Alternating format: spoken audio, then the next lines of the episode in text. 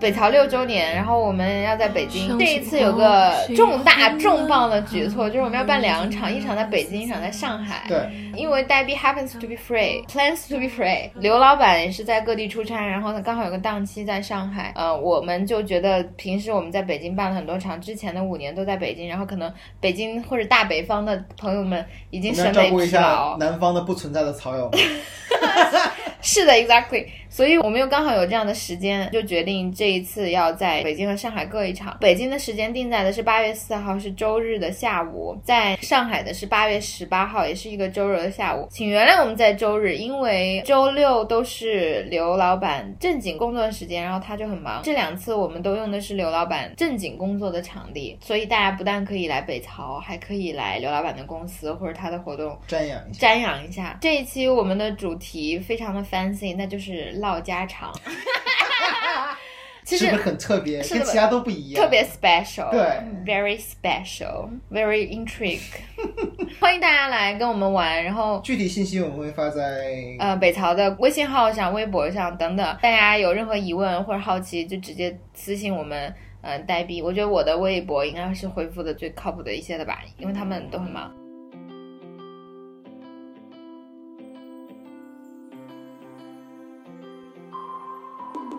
Hello，大家好。 Hello，大家好，听到这个声音你们熟悉吗？啊，突然觉得今天声音好专业，特别像一个专业的播音主持。为什么呢？大家还记得我的声音吗？大家说不记得了，你是 谁？你在哪儿？你在这儿干嘛？天啊虽然大家看不到我，但是我以双膝跪地的状态给大家录期节目，向大家深深的忏悔，为我长时间的缺席忏悔。本来以为是在我缺席那段时间，呆逼和扯淡在持续的更新节目，后来发现只有呆逼一个人苦苦支撑着这个节目的更新。大家想象一下，我就是千夫上的河，我就是千夫上的河，你们知道吗？拉河的纤夫有多累，而我是纤拉纤夫的河，我就是每一周一个人默默坐在孤独的那个星球上，然后录着节目，然后怀念着我少年英雄少年意气风发时有两个战友 buddy 是的，在我左右，然后现在三个火枪手死了俩。 Exactly，真 是太可怕了。不过这期节目非常开心，B 是终于回国啦，简直是为你的付出来一场精彩的那个。一个 comeback，一个回归。是的，不过扯淡部更新节目是有正当理由的，毕竟对他要创忙着创业。人家赚钱去了，对这是这是我的最正合当理理由是的。什么呢？我想了半天也没有想出来，所以就是没有正当理由。对啊，所以你在美国的时候都干嘛？好多在节目里面不能说的东西。不过这次就是跟大家汇报一下，正式回国了，短期之内应该不四处乱跑了。耶当然不排除之后呃接着乱跑的。接着乱跑的可能性，对我们就是还是一直保持这个热忱的心。对就我觉得我们三个人至少都保持这样的一个欲念存在吧，就是不想在一个地方久居。对，所以这期节目就是来闲聊，主题就是碧池哥哥的回归。想了半天的主题，然后后来发现也没有什么主题可讲，因为觉得其他主题需要一些准备功课就比如说我当年遥远的那一边，宇宙的那一你呢边，你我曾还经许下过一个诺言，你还它 叫做女性与影像 影像的诺言。 ？Oh my God，feels like centuries ago。当时我其实想这个主题是我去年刚回国，短暂的回国的时候，刚回来九月份的时候，然后落那个挖了一个坑，是的，看你什么时候填上。下周填，哎呀。哎呀，下周填一次。好啊，好好啊，好真下是个太好了！其实这一期节目相比上一次碧池录节目确实特别久，然后中间隔了我也不知道多少个日日夜夜。然后我们有一个资深草友就提出过一个建议，是开一个微博账号，那账号的名字和刘老板的账号，刘老板今天趴了吗？相应程序就是碧池今天回来了嘛，然后每天就发一 个没有没有没有日更，然后直到今天就回来了，然后回来就是此账号作废。 我们这个不存在的行为，就是你心心念念了很久。这期节目其实我们就随便聊一下近况嘛，因为呆逼最近生活又迎来一个变化，就是我大概会离开上一份工作，虽然我也没有正式在节目里讲什么，因为我在 try so hard to、嗯不要就让些许提过，但是你当时就是说不太想透露更多关于工作上的。对对对，因为其实工作不允许我透露嘛，这嗯是个的是被郑重叮嘱过，但是要离开了，所以会有个新的变化。然所以后上一份工作的人是知道你有这样的一个播客节目的，是吗？嗯看到，但是嗯不是那么就是 specific，大家可能嗯只是有一个印象吧。嗯嗯，所以这次大概会离开这份工作，然后这时间赶得特别好，因为毕志回国了，然后我又换了一个新的工作，这新工作要自由很多吧，就是这不是自由很多，是 totally 自由。嗯，然后刘老板开始创业，我觉得有一种有一种新的毕业的感觉，你有没有？嗯，其实我发现我真的没有完全，这次回国是我第一次觉得说 finally I graduate 的那种感，那种实感。嗯就因为本科毕业，我是直接就是过了一个暑假就就直接出国了，嗯所以就没有什么太多就是进入社会啊，面对社会压力那种那种实感。嗯毕业之后又有一年在美国或者在国内就闲晃了一年的时间，然后也没有什么，So please, my dear, pressure。 tell 不 me 存 what 在 you did last year。 刚才不是说了吗？好多跟你都 不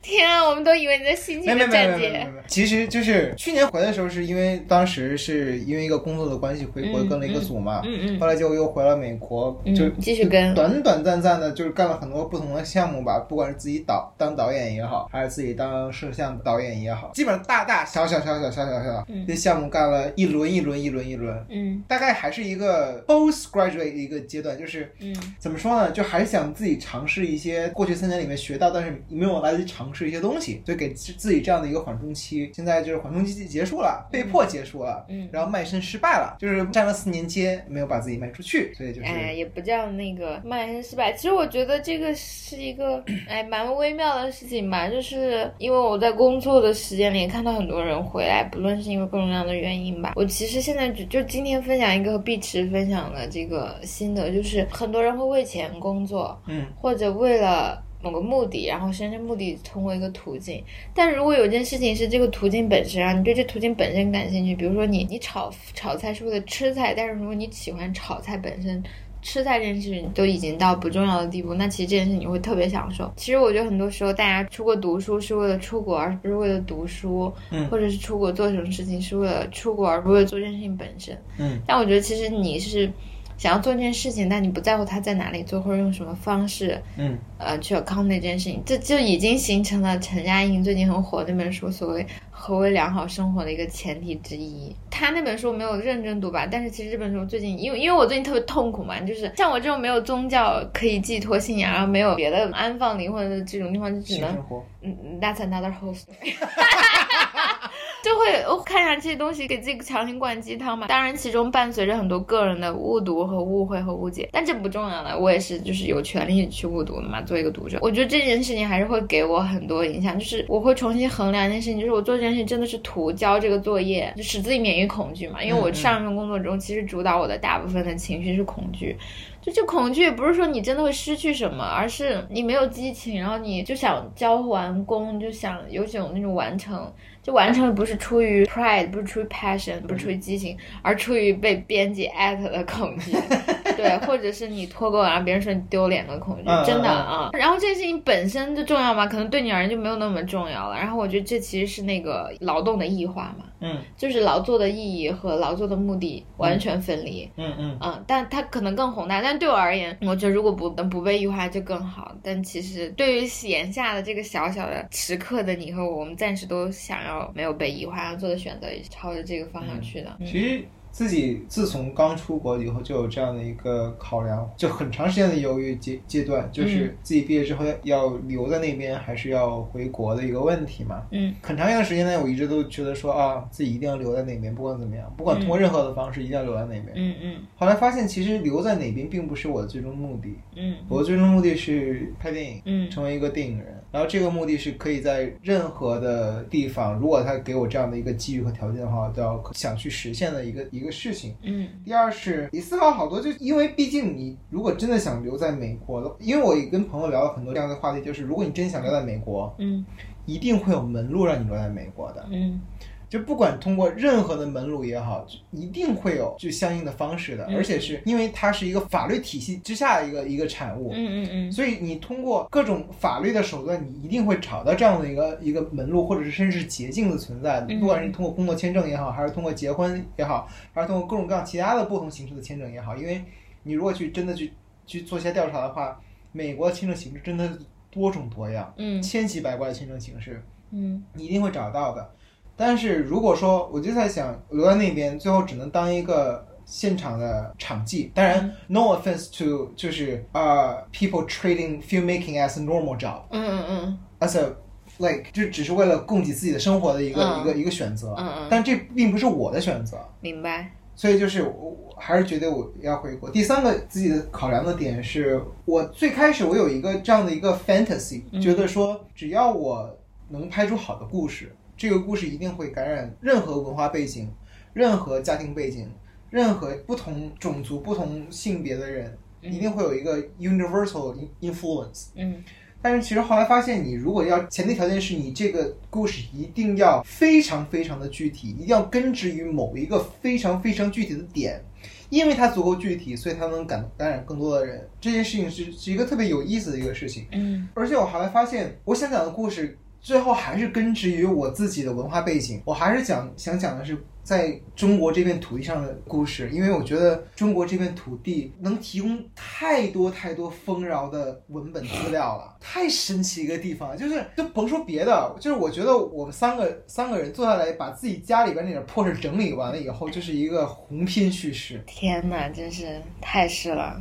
太是了，你们知道吗？我跟碧池回来见的，这是这今天是我们两个见的第一天，就之前出差在别的地方，虽然他回来两周了，我们就开始交流你爸爸妈妈，我们最近父母怎么样，然后对，这是我们就是唠家里的事情，是我们的爱好，这不是因为我们是 family guy 或者 family 对 people，是因为这故事真的都很精彩。对，嗯就是因为我们发现，以我们在自己这个家庭环境成中成长二十多年，嗯，越来越不懂为什么自己家里面会出现这样的人。对对对，其实是完全是不能理解，无法想象，对吃惊。嗯所以就这样的一个矛盾感，我觉得太有意思了。嗯所以这次还有一个明确的目标，现在要把这个目目标定得很明确，嗯就是要跟呆逼干一点大事情了，嗯嗯因为他现在也有充分的自由的时间， ，free free，我是被迫有充 足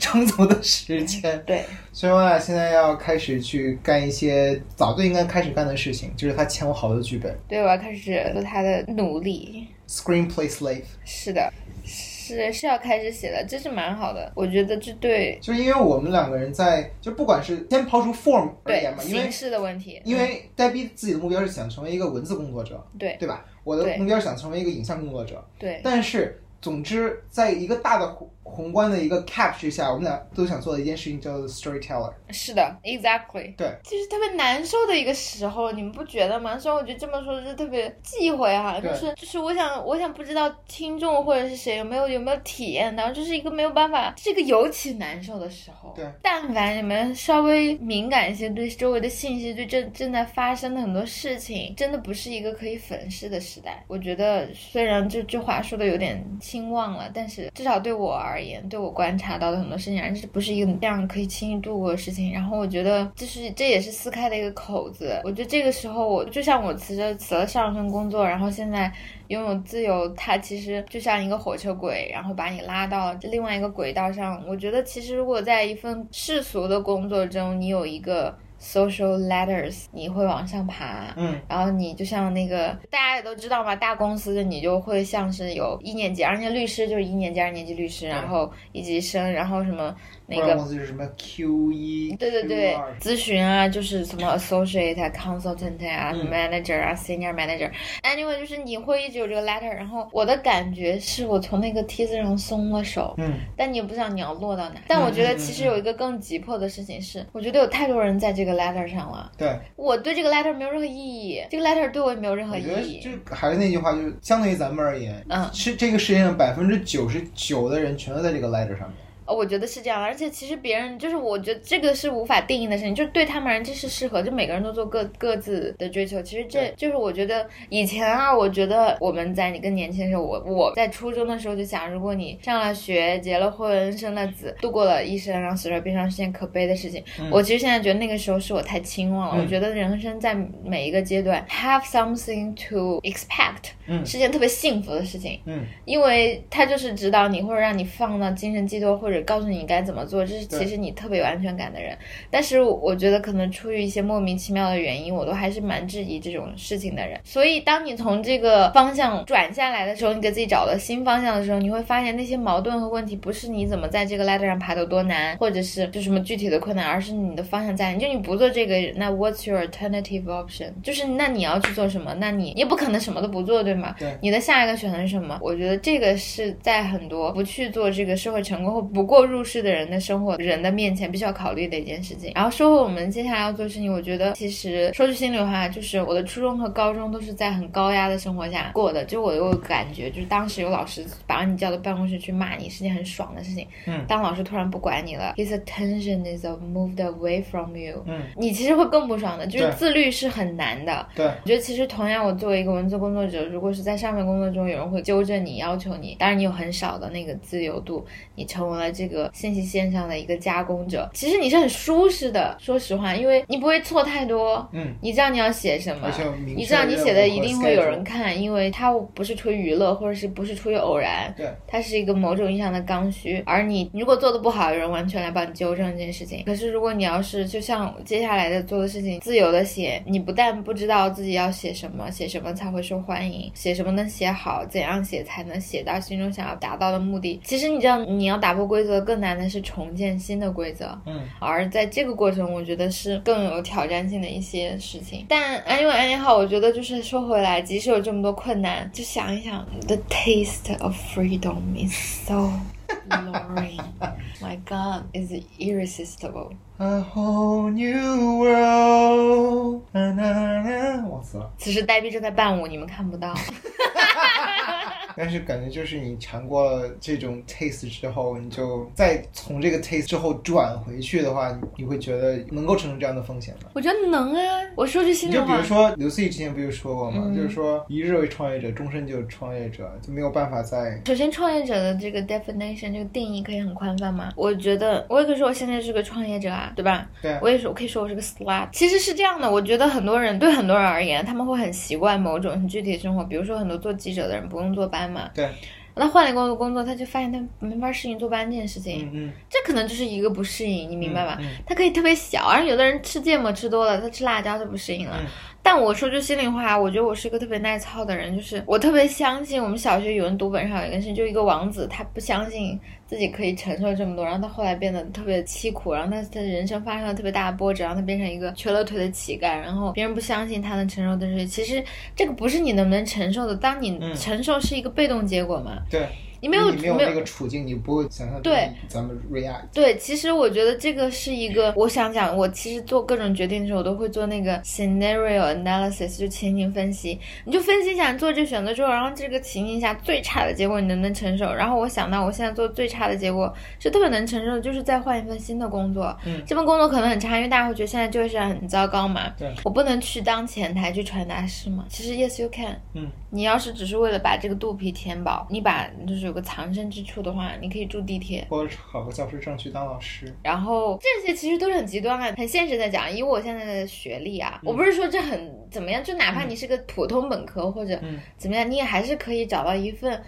mediocre 的工作，就是很中间，然后你不一定进大公司，但你说你说我，decent enough，哦，对，decent enough，你可以活下来，你不至于生死都控制不住对。而我就是这个状态，我没有好到哪儿啊！我觉得本来就什么都一无所有啊，我没有房贷啊，没有什么嗯嗯嗯急迫的问题在我面前。 nothing to lose。你就可以做这个选择。然后我当时想，但是更好的情况是，如果我做的很好了，我觉得这个人生经历是是比找一份很普通的工作要难得，难得的多得多得多得多，嗯而且它概率很小，而且它是一个小的窗口嗯。我可能原来没有勇气做的事情，有一个人给了我一个小小的推动力，让我特别有勇气，然后特别安心做这件事情。这个是我可遇不可求的，就是我嗯如果拿着我的想法，到处找人去说，然后然后说服别人来给我这样的支持，嗯我觉得别人也会把我当神经病。嗯啊，，但是但是他是反过来的，是一个了解我或者对我有兴趣的人就提了一个这样的 offer，然后给到我，我其实没费什么特别多的精力，其实我就很感激，我就觉得这是，要么就是人生的偶然性会那么一点点。嗯嗯嗯，就会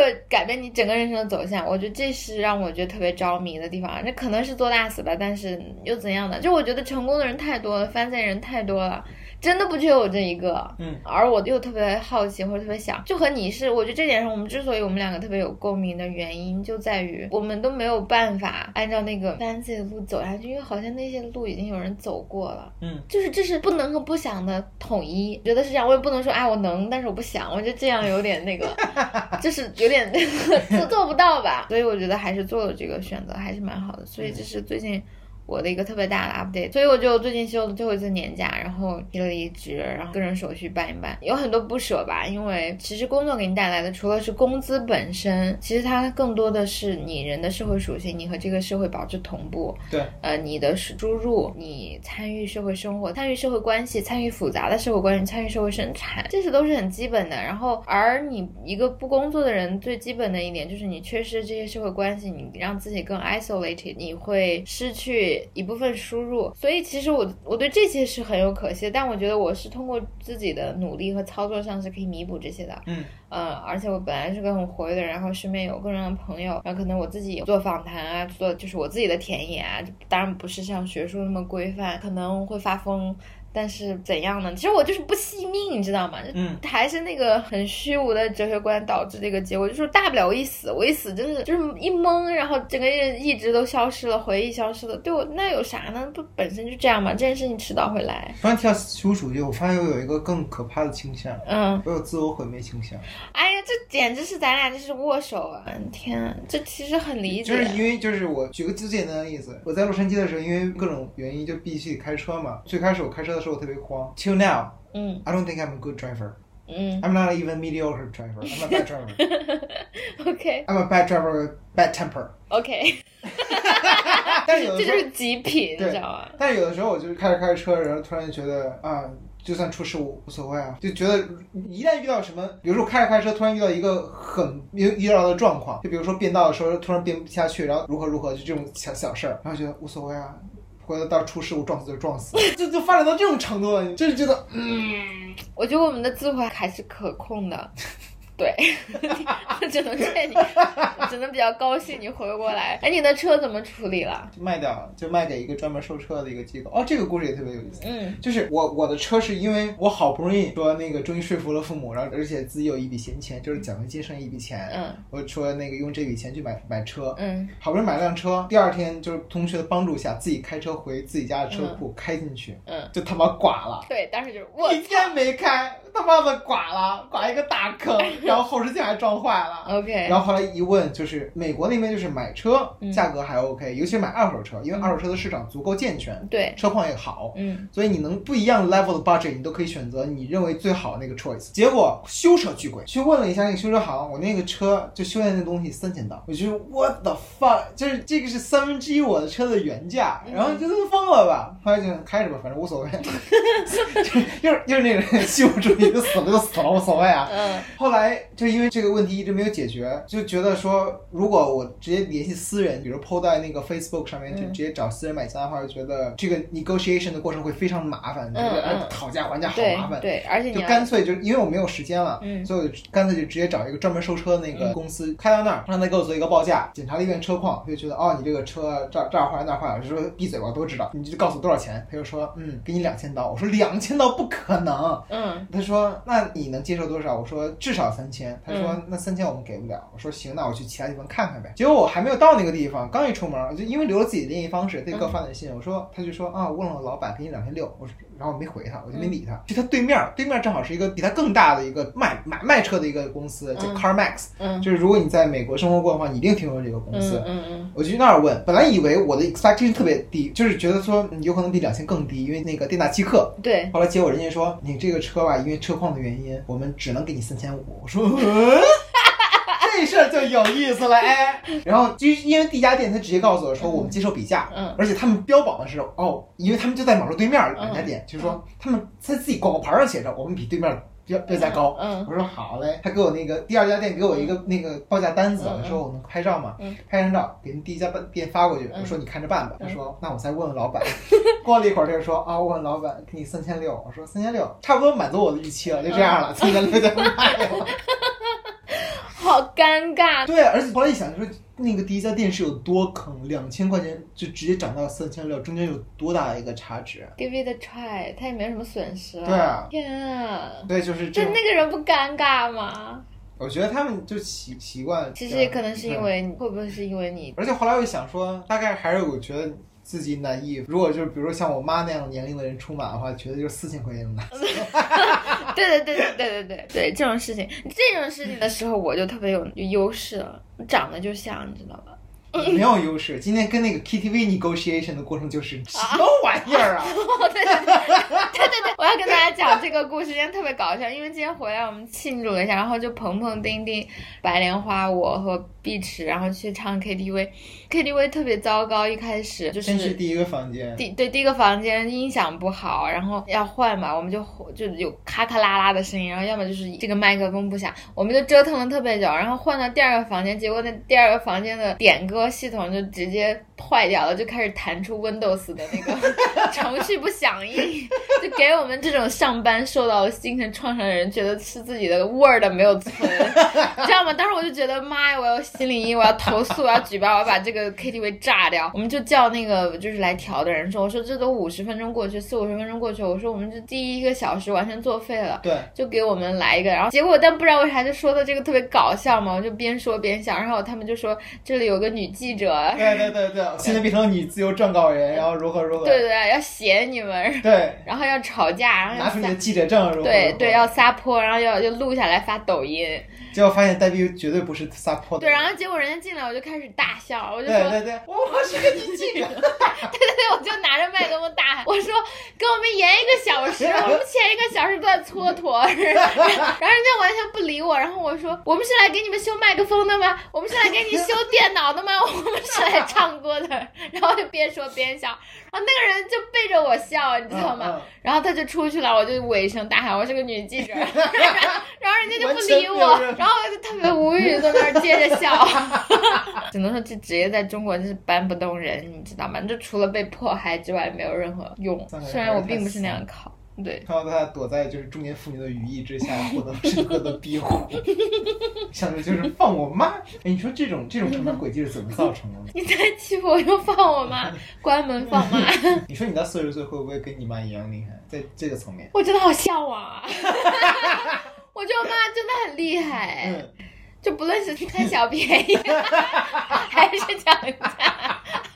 还是照顾人，还是把自己的亲戚往墙上扶，真的很厉害。我觉得，我觉得妈妈真的是很厉八害面。玲珑，他们如何对做啊到，的而且那个就是抗压、抗挫，真的，所有的中国女性所能做到的，就是一边是同时事业女性，同时又是家庭主妇，我其实真的很欣赏我妈，尤其是月那个年纪很大吧，就是嗯嗯她的夹缝也很小。其实我觉得上一代人比我们这代人还是要幸福一嗯点，毕竟是母第一原则是那个开始，毕竟还受到一些妇女能顶半边天、毛时代妇女地位提高的福利。嗯我们现在比他们那时候差很多。我还想纠正一点啊，就是这个可能会在我以后节目中细讲，就现在的女生有一种迷思，觉得自己比妈妈辈强，比奶奶辈强。嗯哦我就放一句话，放你妈臭狗屁啊，放你爹的臭狗屁。你连《红楼梦》都比不上。对，《红楼梦》都比不上。说句心里话，我觉得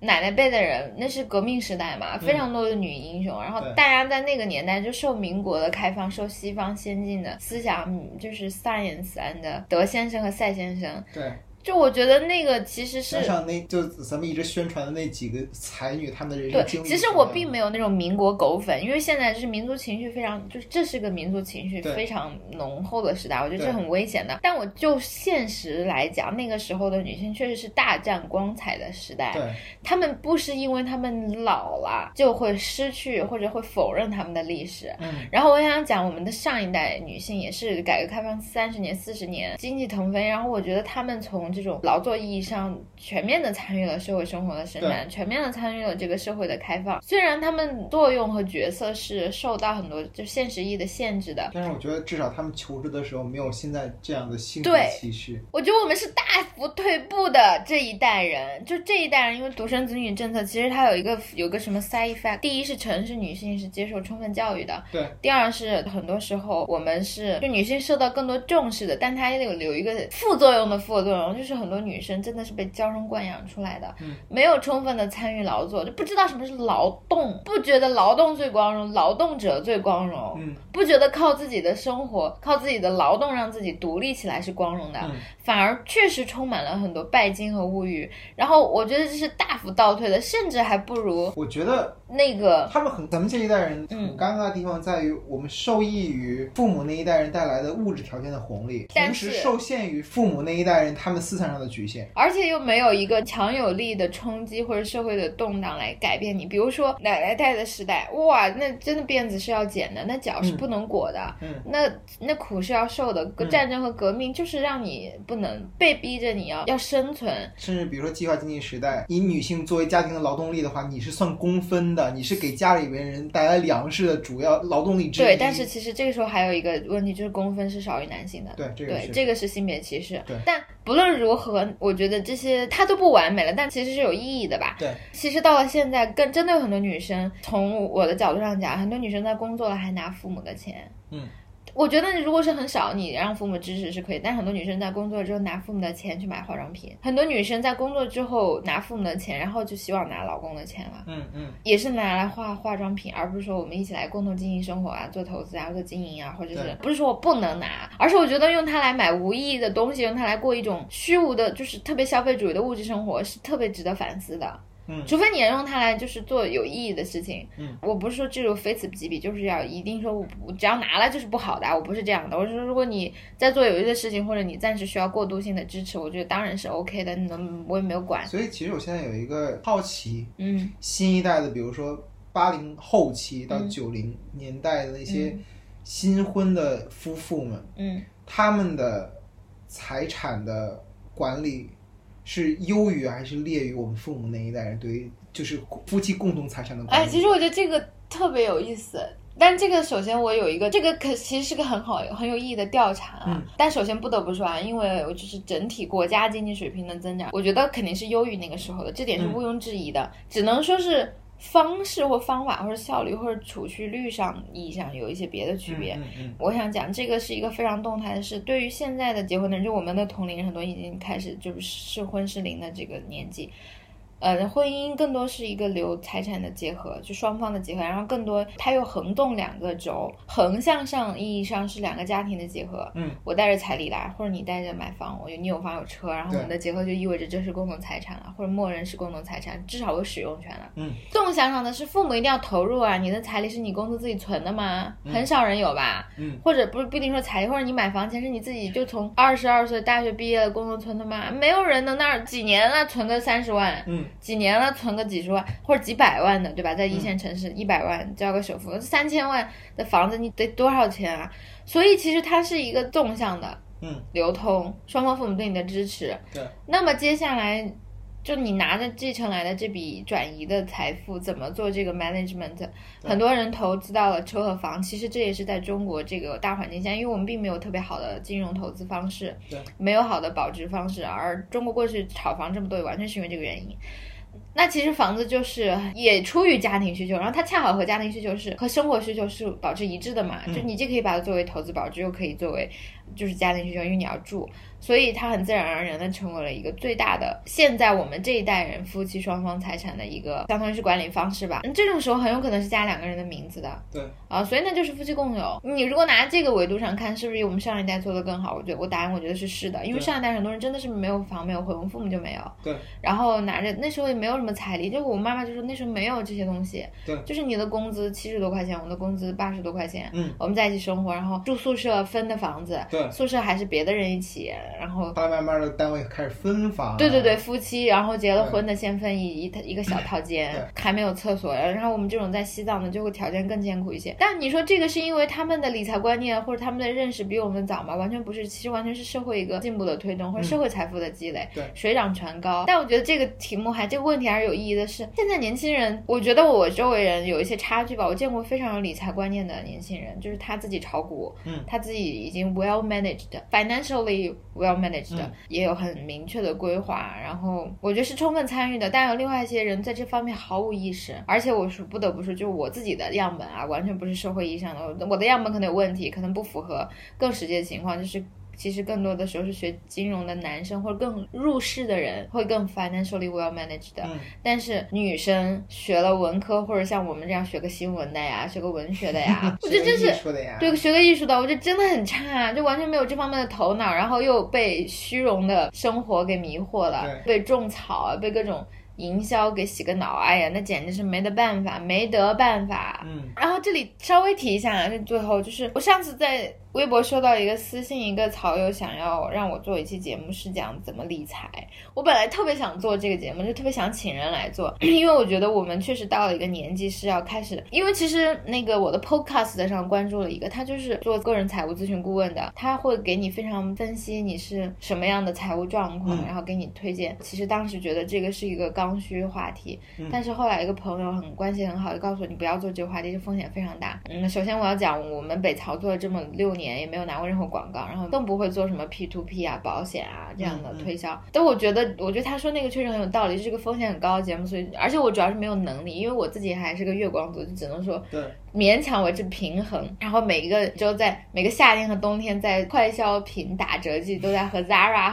等等公司做着强烈的斗争，所以我同时同时每次出国旅游的话，免税店是必逛的地对对对，就跪下来。 然后其实我觉得我并不是一个很有资格来告诉大家你应该怎么做的人，但是我有一个。直觉就是，我真的这是一个很急迫的话对题，不觉得任何一个人可以有资格像一个听众，因为你我不知道你是谁，你是什么样的状况，你是怎样的风险，对呃，我们信息太不对称。但我觉得有几个很黄金的那个，就今天在这里勉强讲一下。第一是，且不说不要负债了，不要过分负债，就是你可以用花呗或者信用卡，但是我觉得如果你已经到了每个月要滚利息多出来几百块钱的地步，我觉得是非常不健康的。对，我觉得这一点应该是个基本常识吧，但我觉得我周围有人做不好这一点。第二，我觉得如果你已经是工作的人，你要为接下来至少三个月内的房租有一个基本的预算。对即使这个钱不是来自于你自己，嗯是来自于你爸妈，或者你有一个这样的 expectation，而我觉得就是你指望父母帮你交房租这件事情，one day will end。